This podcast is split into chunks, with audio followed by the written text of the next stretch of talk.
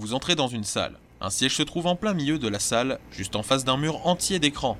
Sur chacun d'eux, une pièce différente. Vous en reconnaissez certaines. Vous comprenez bien vite qu'il s'agit d'un poste de surveillance, bien que le garde ne semble pas être à son poste. À y regarder de plus près, vous apercevez une étrange pierre sur le siège. Lorsque vous la prenez, elle se met à briller et projette un faisceau de lumière jaune sur le sol. Un étrange portail s'ouvre alors à l'endroit où le faisceau était. Une légère brise et une odeur de bougie s'en dégage. Vous mettez la gemme dans votre poche et décidez d'emprunter le portail. Lorsque vous le traversez, une étrange lumière vous aveugle. Bravo, vous avez obtenu une gemme. Vous pouvez maintenant noter que le portail jaune a été complété. Plus la peine de le réemprunter.